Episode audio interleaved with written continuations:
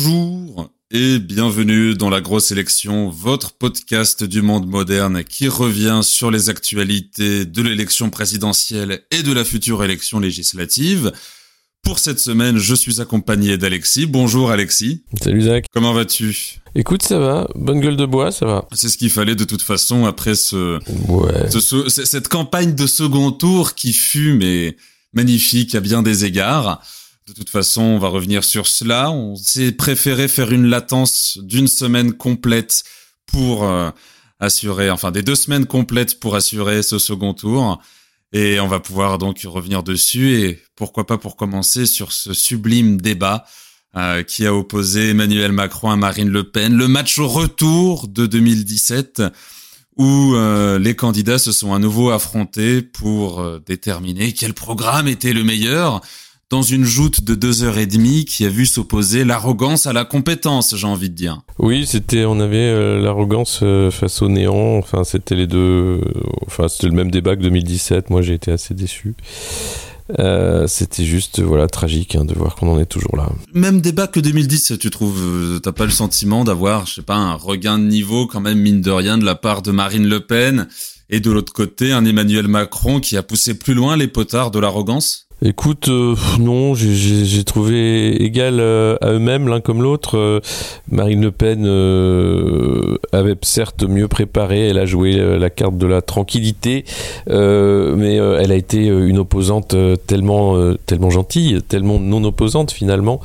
elle n'a levé aucun des des, des, des, des drames hein, du bilan d'Emmanuel Macron, quasiment pas évoqué le scandale des cabinets de conseil, euh, ni de l'argent de la banque d'affaires, euh, ne la, la, dette a été balayée, et puis Macron, euh, il a un mot-clé en fait. Hein, pour tout, tout, tout, son bilan calamiteux, c'est j'assume, qui en langage euh, traduit veut dire je t'emmerde. Euh, et, c'est euh, systématique, hein, c'est la, marque La République en, marche. Hein, tu, tu, leur dis que ça va pas, c'est scandaleux ce que vous avez fait, ils te répondront j'assume. Voilà. Donc que, que, que voulez-vous tirer de, de, ça quoi? Rien. On est on est coincé. Bah, moi, je trouve que ça reste un débat qui était pitoyable, euh, tantôt par rapport à ce que les candidats ont pu avancer chacun et l'autre, ou Marine comme euh, Macron sont allés chacun de leur contre-vérité, de leur mensonge. TF1 et France 2 n'ont pas jugé bon de mettre en place une cellule de fact-checking, alors que pourtant on a fait quand même du travail dessus d'un point de vue journalistique, si je puis dire, et que donc on a eu des mensonges qui ont servi d'argument.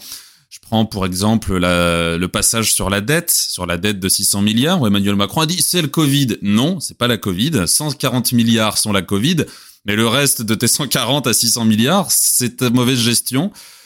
On n'a pas eu de petites formules grinçantes, euh, si ce n'est le Gérard Majax, sur lesquelles on pourra revenir vu que nos médias euh, sont en train de monter en épingle cette histoire comme si c'était vraiment le, le cœur de ce débat. Et on a assisté en fait un peu plus euh, à un cassage de figure du niveau du débat public et du débat politique en France avec ce débat de second tour. On n'est jamais allé dans le fond. Nous, les sujets étaient à chaque fois balayés d'un revers de main.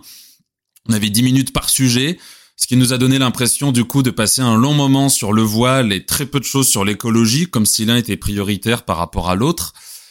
Et on a finalement manqué vraiment la, le coche du débat de fond, du débat que méritaient les Français, du débat d'opposition entre ces deux candidats. On aurait pu croire pourtant qu'on aurait pu l'avoir. Alors, il y a eu beaucoup de, de, choses qui ont été dites depuis. Euh, je prends l'exemple de Florian Philippot qui disait que la posture de Marine Le Pen, bah, vu qu'il y a un affaissement sur la position européenne, sur la radicalité que Marine avait notamment en 2017, bah forcément il y a un affaissement dans le ton qu'elle pouvait avoir.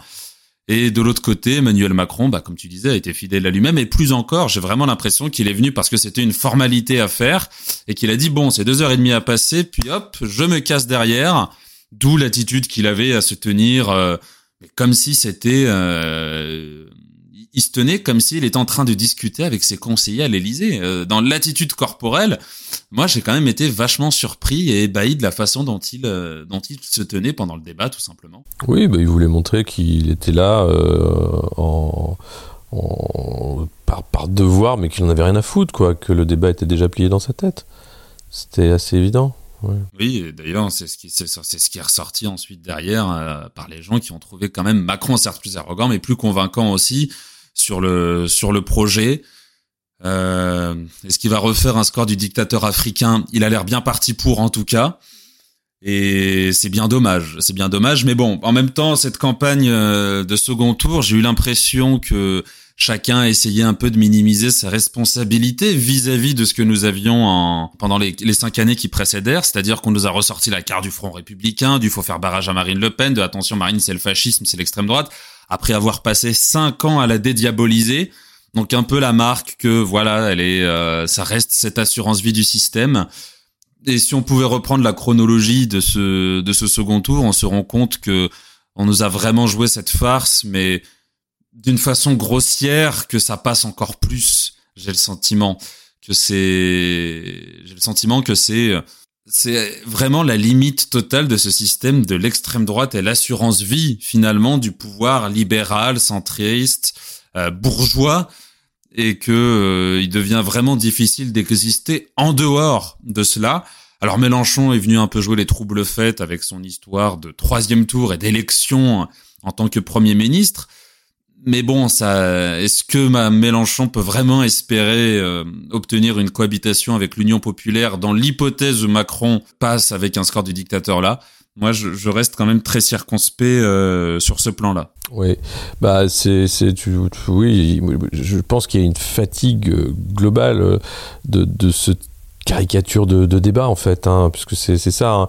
on reprend les mêmes et on recommence avec avec l'idée que euh, c'est pas sérieux tout ça. Enfin, Macron l'a clairement montré par son attitude, euh, mais même les débats. Enfin, je veux dire, il y avait tellement de choses à dire dans ce débat pour dire tout simplement pour pour détruire Macron sur son bilan.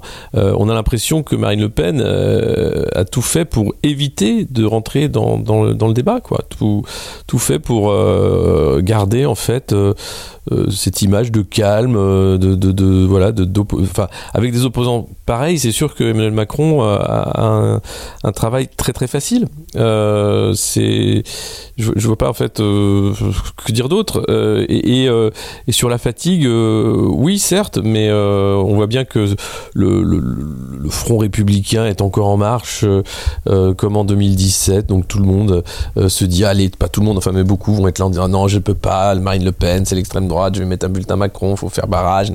Une voix pour Macron, c'est une voix pour Macron. Il s'en fout du barrage derrière, il, va dérouler son programme néolibéral autoritaire, ça va être un carnage. Euh, tout le monde le sait. Euh, vous avez les LR, ça y est, qui vont à la gamelle, euh, qui commencent à rallier Macron ouvertement en enlevant le logo des, des, Républicains sur leurs futures affiches pour la campagne des législatives. c'est juste super chiant en fait de se dire qu'on est gouverné par ce par ces, ces, affairistes qui sont incapables de gouverner puisqu'ils font appel à des cabinets de conseil pour nous maltraiter en réalité et que leur seul projet c'est à la fois la censure d'un côté et la vente en lot de l'État français euh, pour faire des marchés de la dette euh, et, des marchés de l'intérêt euh, de court terme. Donc c'est pitoyable en fait. J'ai pas d'autres mots à part de dire que c'est pitoyable et que je comprends en fait tous ceux qui ne vont pas voter, qui se désintéressent de la chose politique quand on voit le niveau en fait de dépolitisation volontaire du débat par les responsables politiques qui n'en sont plus qui sont simplement des, carriéristes. Mais, mais tu sais, il y a plusieurs choses là-dessus. Bon, euh, sur le niveau de Marine Le Pen, je pense qu'elle a tout simplement trop écouté euh, les conseils de Sarkozy en 2007, qui expliquaient qu'il faut être calme pour être président de la République. Et ça a beaucoup joué contre elle. Elle avait ce regret, enfin ce regret, ce débat raté de 2017 où elle était trop incisive et trop agressive, mais de la mauvaise manière. Elle a tout à tout prix cherché à calmer à calmer cette posture-là, et ça révèle surtout finalement que Marine Le Pen est mauvaise, ce que beaucoup d'anciens du Rassemblement national expliquaient déjà, euh, je pense à Philippot et à ceux qui ont notamment accompagné le départ de Philippot en 2017, et puis ensuite ceux qui ont rejoint Éric Zemmour euh, à Reconquête pour dire même la nièce de Marine euh, avait déjà adressé ce, ce postulat-là d'une façon plus officieuse. Sur le reste, sur la dépolitisation, on le ressent, mais le, Front républicain marche très bien, tout simplement parce qu'on a réussi à créer cette injonction qui, moi, m'énerve, qui est de dire voter est un devoir citoyen. Comme si la démocratie ne se manifestait que par le dépôt d'un vulgaire bout de papier dans une enveloppe, dans une urne. Et cela est agaçant car euh, on nous sort ensuite toute euh, toute la diatribe sur euh, mais vous savez, on a nos ancêtres qui se sont battus pour que vous puissiez voter, mais quand on adopte un comportement digne de ses ancêtres en allant défoncer une porte d'un ministère, tout d'un coup, ça devient la menace de la démocratie. On a réussi vraiment à créer une sorte de, euh, je sais pas, mais de religion du vote pour dire que c'est l'expression démocratique qui se manifeste à son paroxysme à cet instant-là. Or, ce n'est pas le cas. Voter n'est en nullement un devoir, c'est un droit, c'est un droit qui est circonscrit par la Constitution, qui est circonscrit par des textes euh, internationaux qu'on a qu'on a ralliés. Je pense à la CEDH, mais c'est nullement un devoir. On n'a pas d'obligation de voter. C'est pas comme euh, en Belgique où le vote est obligatoire. Où là, oui, c'est un devoir. Sinon, par contre, on est sanctionné euh, d'une manière X ou Y. Mais à quoi bon voter quand on a deux candidats chez qui on ne se retrouve pas? À quoi bon voter, même blanc, quand ce vote blanc n'est pas comptabilisé et qu'il y a des choses manifestement plus intéressantes à faire chez soi un dimanche que de faire, euh, que de tuer 30 minutes de son temps pour gaspiller du papier? Moi, je ne, je ne comprends pas cette volonté à chaque fois de vouloir nous matraquer, de nous vouloir forcer à choisir entre des gens qui ne nous correspondent pas, des gens qui ne nous plaisent pas. Il y a des Français qui ont voté pour Marine Le Pen et pour Emmanuel Macron. Eh ben, laissons-les se démerder entre eux. Ils ont voulu conduire la France à un désastre. Très bien. Eh ben, ils en tireront les responsabilités ensuite. Mais je ne vois pas pourquoi il faut que nous cherchions tous à nous mêler de ces histoires entre des gens qui n'ont peu faire de l'intérêt de la France, mais plutôt des intérêts personnels et ou partisans. Bah, il y a deux projets quand même. Euh, au moins, ça, a le mérite de la clarté, quoi. Hein, D'intégration européenne ou, Europe des nations. Euh, un projet euh, qui est très différent aussi sur l'axe de l'immigration, de l'accueil des étrangers. Enfin voilà. Mais ce qui ressort en fait de cinq ans de, de Macronie, c'est que toute la parole d'extrême droite s'est banalisée en fait. les Français, il y a un dernier sondage qui est sorti. Ça, ça, vaut ce que ça vaut les sondages, mais globalement, ne considère plus Marine Le Pen comme euh, une figure de l'extrême droite euh, et même son programme ne le voit plus comme un programme d'extrême droite. Euh, donc la, réussite est là, c'est-à-dire que le néolibéralisme autoritaire porte en lui un, fascisme avec le consentement. On le voit, hein, la façon qu'a Macron de traiter les non-vaccinés comme des comme des sous-citoyens, comme des dangers internes, comme comme des séditieux. ce discours-là, c'est la première fois qu'on l'entendait de cette façon-là, aussi clair, avec les gilets jaunes, mais ça a suivi avec les non-vaccinés. il y a dans, le projet de Macron, comme dans le projet de Le Pen, le conformisme, l'idée que la société doit être homogène et que tous les moutons noirs doivent être éliminés pour le bien du corps social. Euh, c'est extrêmement dangereux et c'est fasciste dans l'essence, euh, l'idée de dire que tout le monde doit faire pareil et que, attention, si vous n'obéissez pas au chef, même si les lois sont totalement iniques et totalement liberticides et dangereuses, vous êtes dangereux. Non, je crois que c'est euh, une bonne santé mentale que de ne pas obéir à des lois aussi débiles euh, que le pass vaccinal. Euh, donc le, débat aurait dû être là-dessus en réalité. Euh, là où tout le monde se dit putain mais il fallait Mélenchon en face de Macron pour qu'il y ait un débat intéressant parce que il n'y a pas eu de débat c'est bien ça moi qui me qui me désole et, qui désole de nombreux électeurs de se dire que à ce niveau là de d'acceptation finalement d'une politique inacceptable euh, on, on peut plus rien faire c'est trop tard euh, à part démissionner quoi donc il y aura beaucoup de Français qui vont démissionner qui parlent déjà de, de quitter le pays de se barrer parce que 50 Macron c'est pas possible pour ceux qui peuvent le faire très bien et puis pour ceux qui vont rester bah, essayer de, vivre dans les marges, essayer d'être le plus loin possible de, ces lois débiles euh, et, de, ce qui va nous tomber sur la gueule, c'est-à-dire une politique d'austérité. Là encore, le débat n'a pas du tout été à la hauteur sur les 600 milliards de dettes. Euh, il assume quoi en réalité? Il assume de nous, de nous imposer une politique d'austérité digne de la troïka européenne, euh, mais c'est Macron qui fera la troïka lui-même. C'est-à-dire qu'on va avoir un traitement à la grecque fait par notre président, qui va sans doute gagner dimanche. Voilà, c'est merveilleux. Donc il n'y a pas de quoi se réjouir. Euh, après l'idée évidemment de mettre une majorité de contre-pouvoir à l'Assemblée, c'est une belle idée, euh, mais on est dans la Ve République. Le président euh, a quasiment tous les pouvoirs. Il peut gouverner par décret, décréter l'état d'urgence. On est toujours dans l'état d'urgence permanent et passer outre. Le Parlement, ça, il l'a déjà fait et il pourra tout à fait le, refaire. Donc c'est désespérant. J'ai pas d'autres mots. C'est désolant. La France mérite mieux que ça, honnêtement, que 50 Macron de plus. On va pas vraiment gouverner en cas de cohabitation. Vraiment une vraie cohabitation, ça va être plus compliqué pour ouais. lui. Pour le coup, puisque en cas de cohabitation, ça reste l'article 20 qui va primer, qui est celui qui dispose que la, le premier ministre et le gouvernement, enfin le premier ministre mène la politique du gouvernement. Donc les décrets seront beaucoup plus encadrés. Les, les, décrets qui, qui priment restent ceux du Premier ministre plus que les décrets présidentiels qui en général mmh. ne portent pas vraiment sur la politique en tant que telle.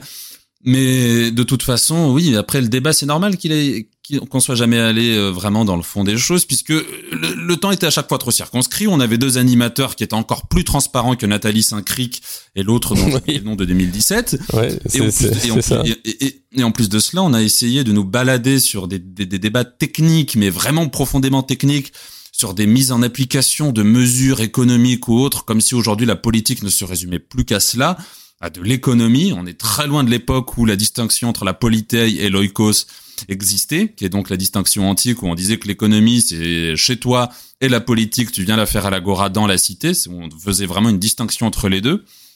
C'est là où bravo les, bourgeois du XVIe siècle pour avoir réussi à incorporer euh, totalement l'économie dans la politique au point de la noyer. Mais fondamentalement derrière, je sais pas s'il y aurait vraiment eu une différence de vision puisque les deux partagent beaucoup de choses que moi j'ai envie de dire quand même euh, euh, sur la question par exemple de l'immigration et autres, c'est quand même le, le, gouvernement Macron, le gouvernement Philippe à l'époque qui était allé le plus loin dans le fait de faire une distinction entre extra-communautaires et ressortissants européens. Ce sont ceux qui ont quand même fait la chasse à l'islamo-gauchisme dans les universités et dans les centres de recherche. Euh, ce qui est quand même un sacré empiètement de la liberté académique dont, et de, dont sont censés disposer les enseignants-chercheurs. Donc, je ne pense pas qu'il y aurait une vraie distinction. Oui, Mélenchon aurait permis déjà d'apporter beaucoup plus de fond euh, dans le débat, je pense. Il aurait permis d'apporter quand même une autre euh, philosophie politique que celle de Marine Le Pen. Mais même quelqu'un comme Éric Zemmour aurait permis cela n'importe qui d'autre que Marine Le Pen, Valérie Pécresse et Hidalgo. Je mets ces trois-là dans le même paquet aurait quand même apporté quelque chose dans ce débat Poutour et amené une pugnacité à dénoncer euh, toutes les magouilles du gouvernement euh, de d'Emmanuel Macron. Un Nicolas Dupont-Aignan aurait quand même amené quelque chose sur la question européenne. Jean Lassalle aurait également apporté quelque chose sur la politique d'Emmanuel Macron.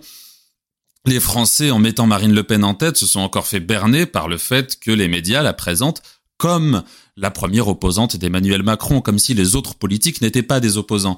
Et cette élection présidentielle, maintenant qu'on en arrive à son terme, on peut quand même dresser une sorte de constat et de, bilan de la, de la façon dont la campagne fut menée. Ça, c'est la pire, c'est la pire de toute la Ve République. Pire que 2017, qui pourtant volait, volait pas très haut. Hein. Oui, oui, mais parce que 2017 c'était nouveau, il n'y avait pas le bilan de Macron derrière lui. Là, ce qui est vraiment euh, pire, c'est de dire que cinq ans de caricature, puisque déjà, on a vu hein, euh, les médias qui, qui, qui avaient euh, tout simplement fait monter la petite musique qu'il n'y avait pas d'opposants crédibles face à Macron. C'est faux.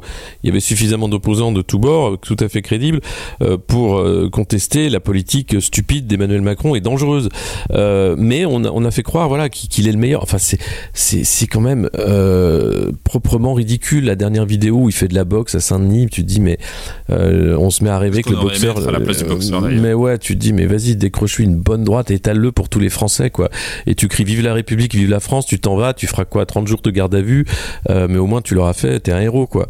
Euh, parce que c'est insupportable, en fait, de le voir fanfaronner, euh, de le voir déjà dans sa tête, il a gagné, et puis de se dire que, voilà, il, il va pas du tout gouverner pour tous les Français, il, il en est incapable. Il va continuer de saper la République, de, de la dégueulasser, de faire des lois qui sont simplement des, des lois d'horreur économique pour, euh, pour en finir avec les acquis du Conseil national de la résistance, pour en finir aussi avec euh, l'État, tout simplement. Il est là, il est le fossoyeur de l'État français. Il faut le dire. Les cabinets de conseil ne sont pas là simplement pour faire de l'argent. Ils sont là pour démanteler les services de l'État. Euh, et ils vont le faire. Et, ils ont 50 plus pour le faire avec des contre-pouvoirs qui seront trop faibles, encore une fois, pour empêcher cette horreur. Donc, je sauf euh, voilà euh, cas de force majeure, euh, des, une crise sociale de grande ampleur qui mettrait le pays à l'arrêt avec une grève générale qui durerait plusieurs semaines. Je vois pas comment on peut arrêter le, le bulldozer Macron parce que parce que c'est écrit parce qu'il est soutenu par tout un système. Euh, c'est ce système-là, la, droite et la gauche. Hein. Euh, c'est ce système d'affairisme euh, et c'est le système d'oligarchique hein, des, grands oligarques français qui l'ont porté au pouvoir. Il suffit de lire d'ailleurs le, bouquin d'Atali. Hein, tout est écrit dans le programme, que ce soit le, chèque alimentation, le chèque énergie, le, revenu universel, etc. Tout ça est déjà écrit de toute façon. Il n'y a pas de surprise en fait. C'est ça qui, est, qui, est, tragique. Pas de surprise, mis à part le fait qu'on entende quand même une certaine mélodie dans la bouche des Français qui est celle de commencer à rejeter ce système, euh, que ce soit tout simplement par de la désobéissance ou par des moyens d'action, on va dire, un peu plus vigoureux. par exemple, on a les partisans de Juan Branco qui commencent vraiment à réfléchir à mettre en application les préceptes de son ouvrage Abattre l'ennemi.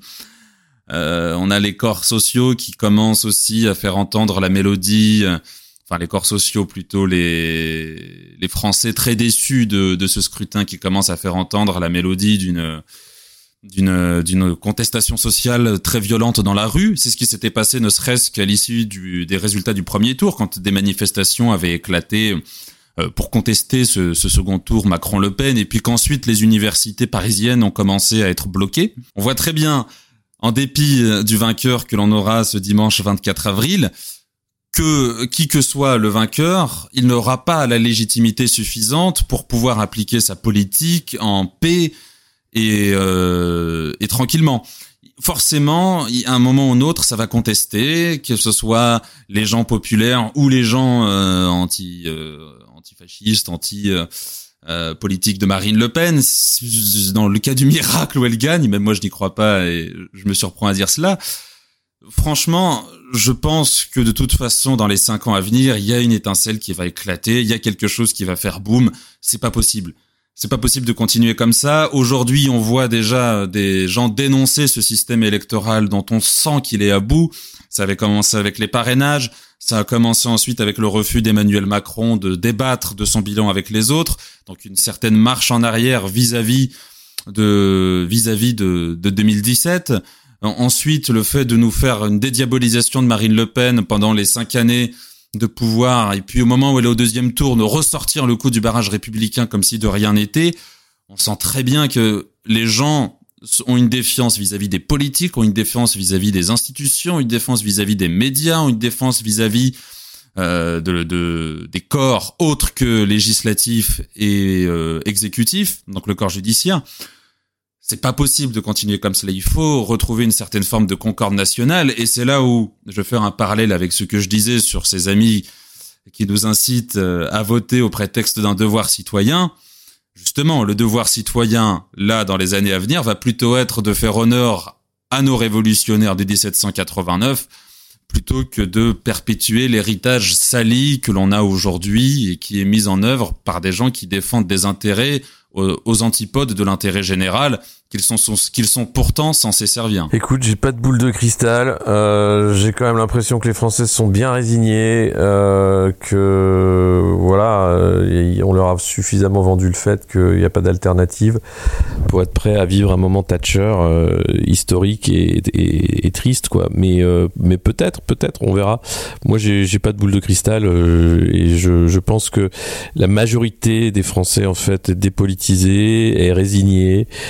Euh, et sont prêts à accepter de toute façon 5 ans de, de, clownerie supplémentaire parce que voilà, c'est, on a euh, on a une parodie en fait. Hein. Euh, Emmanuel Macron, il, est parodique hein, dans, ses gestes, dans, dans, dans sa façon d'être, et puis dans, le choix aussi, dans son casting autour de lui. Hein.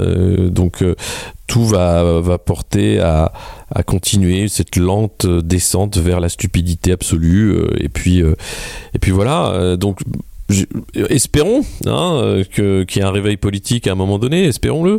Euh, je, je mets pas un billet dessus quoi. Mais regarde, on disait la même chose de la jeunesse et pourtant elle s'est saisie euh, de la campagne de Jean-Luc Mélenchon pour la porter euh, bah, jusqu'au score qu'il a fait et qui maintenant elle va essayer de le porter au poste de premier ministre avec euh, les législatives. Et pourtant, on disait de la jeunesse qu'elle était dépolitisée, euh, qu'elle ne se saisissait pas des questions politiques, du vote et autres. Alors, elle reste quand même avec un taux d'abstention assez élevé. Mais quand on regarde finalement, on voit très bien que lui a réussi quand même à faire un peu ce travail de repolitisation des, des Français.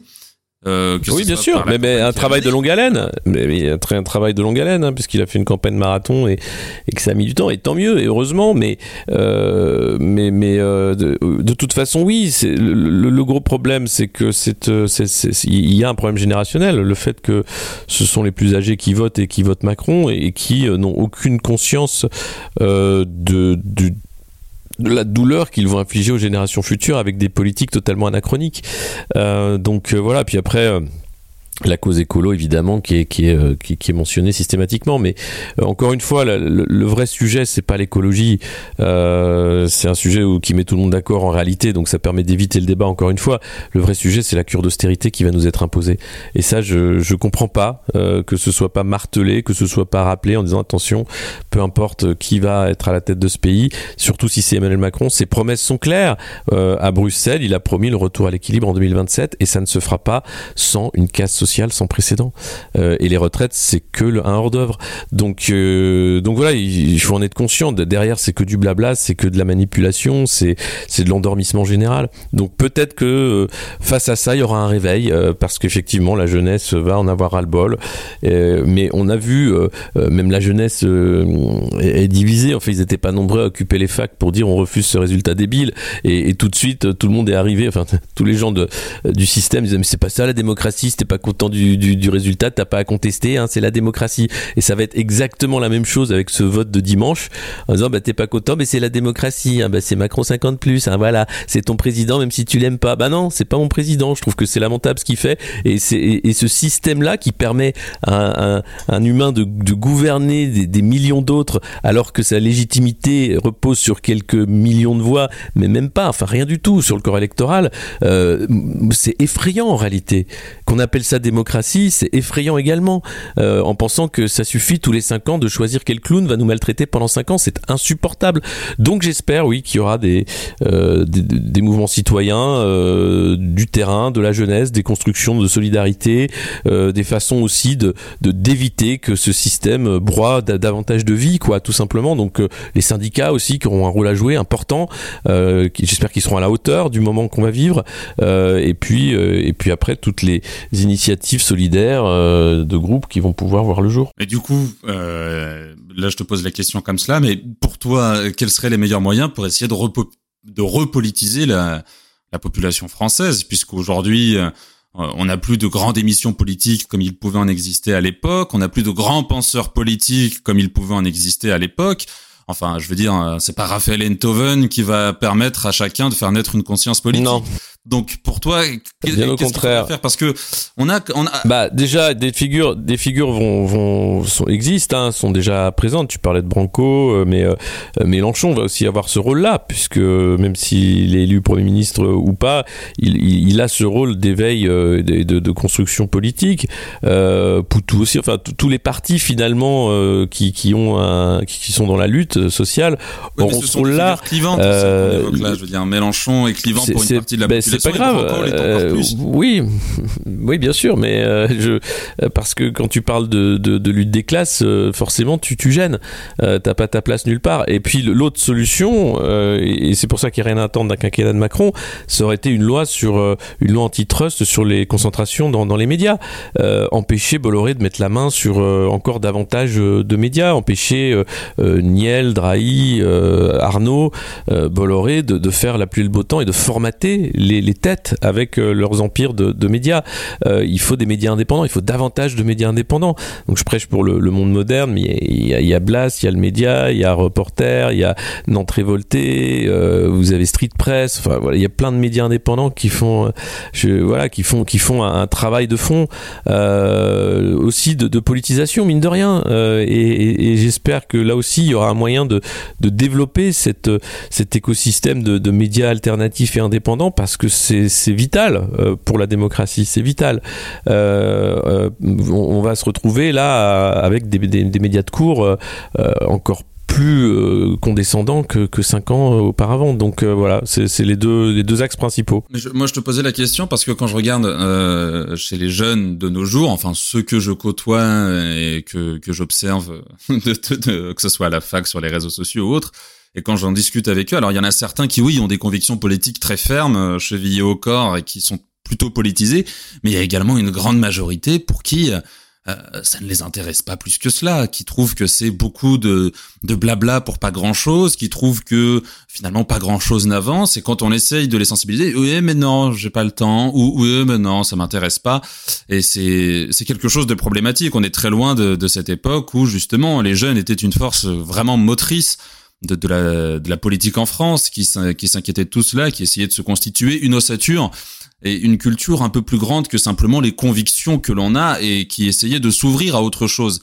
Et là, c'est un peu cela que que je questionne parce que bon, les médias indépendants c'est très important, il en faut euh, et aujourd'hui l'information passe plus par les médias indépendants que par les médias euh, traditionnels et les quelques médias qui se revendiquaient encore indépendants sont en train de tomber, comme on l'a vu avec la société des rédacteurs de Marianne, euh, qui est le communiqué honteux de Natacha Polony qui, qui en suivi. Mais derrière, il faut aussi faire une sorte de travail de rabattage euh, vers cela et puis vers ces auteurs qui sont clivants. Et encore, les auteurs sont quand même assez maigres. C'est-à-dire qu'on a cité Branco, mais il n'y en a pas tant que cela, mis à part lui, qui propose vraiment, alors, dans une optique de lutte des classes, j'insiste, euh, qui propose une vision de la France. Mais, mais, mais, euh, mais parce qu'ils sont pas médiatisés, mais t'as beaucoup de chercheurs, euh, Charbonnier, enfin t'as as, as, beaucoup d'auteurs, euh, chercheurs qui sont extrêmement intéressants, mais qui ne sont pas médiatiques. Euh, donc effectivement, il faut, et c'est le travail des médias indépendants, médiatiser ces ouvrages et essayer de les, les faire lire au plus grand nombre. Euh, c'est le but, voilà. Donc c'est les seuls euh, seuls axes possibles, les leviers d'action qu'on peut avoir. Voilà. Est-ce qu'il n'y a pas un moment il faudra aussi aller investir ces médias dits mainstream pour, euh, pour essayer d'attraper l'information chez eux aussi Pour essayer de prêcher la bonne parole, même si c'est une émission et plus jamais invité derrière. Oui, non, mais moi je l'ai fait. J'ai pendant été un temps invité sur les plateaux, mais très vite ils comprennent qu'il faut plus t'inviter c'est euh, l'autodéfense, un système de, rejet du, corps étranger, tu vois. Donc euh, non non, c'est compliqué, c'est très compliqué. Euh, mais oui, de temps en temps, tu auras des trucs, mais c'est même pas ça qui, qui, changera quoi que ce soit. Non non, je pense que c'est un travail de fond, long, générationnel, et cette prise de conscience se fera et, voilà, il y aura une construction de toute façon parce que parce que c'est toujours un mouvement de balancier la politique. Ah, totalement, mais de toute façon, il va falloir refaire ce travail de fond comme tu le dis, puisqu'on voit aujourd'hui, euh, on n'a pas de pensée politique qui soit vraiment euh, euh, applicable à notre époque. Quand on regarde la façon dont Macron évoquait dans son interview le numérique, le métaverse et autres, interview qu'on vous invite à lire chez Auditeur, c'est lunaire.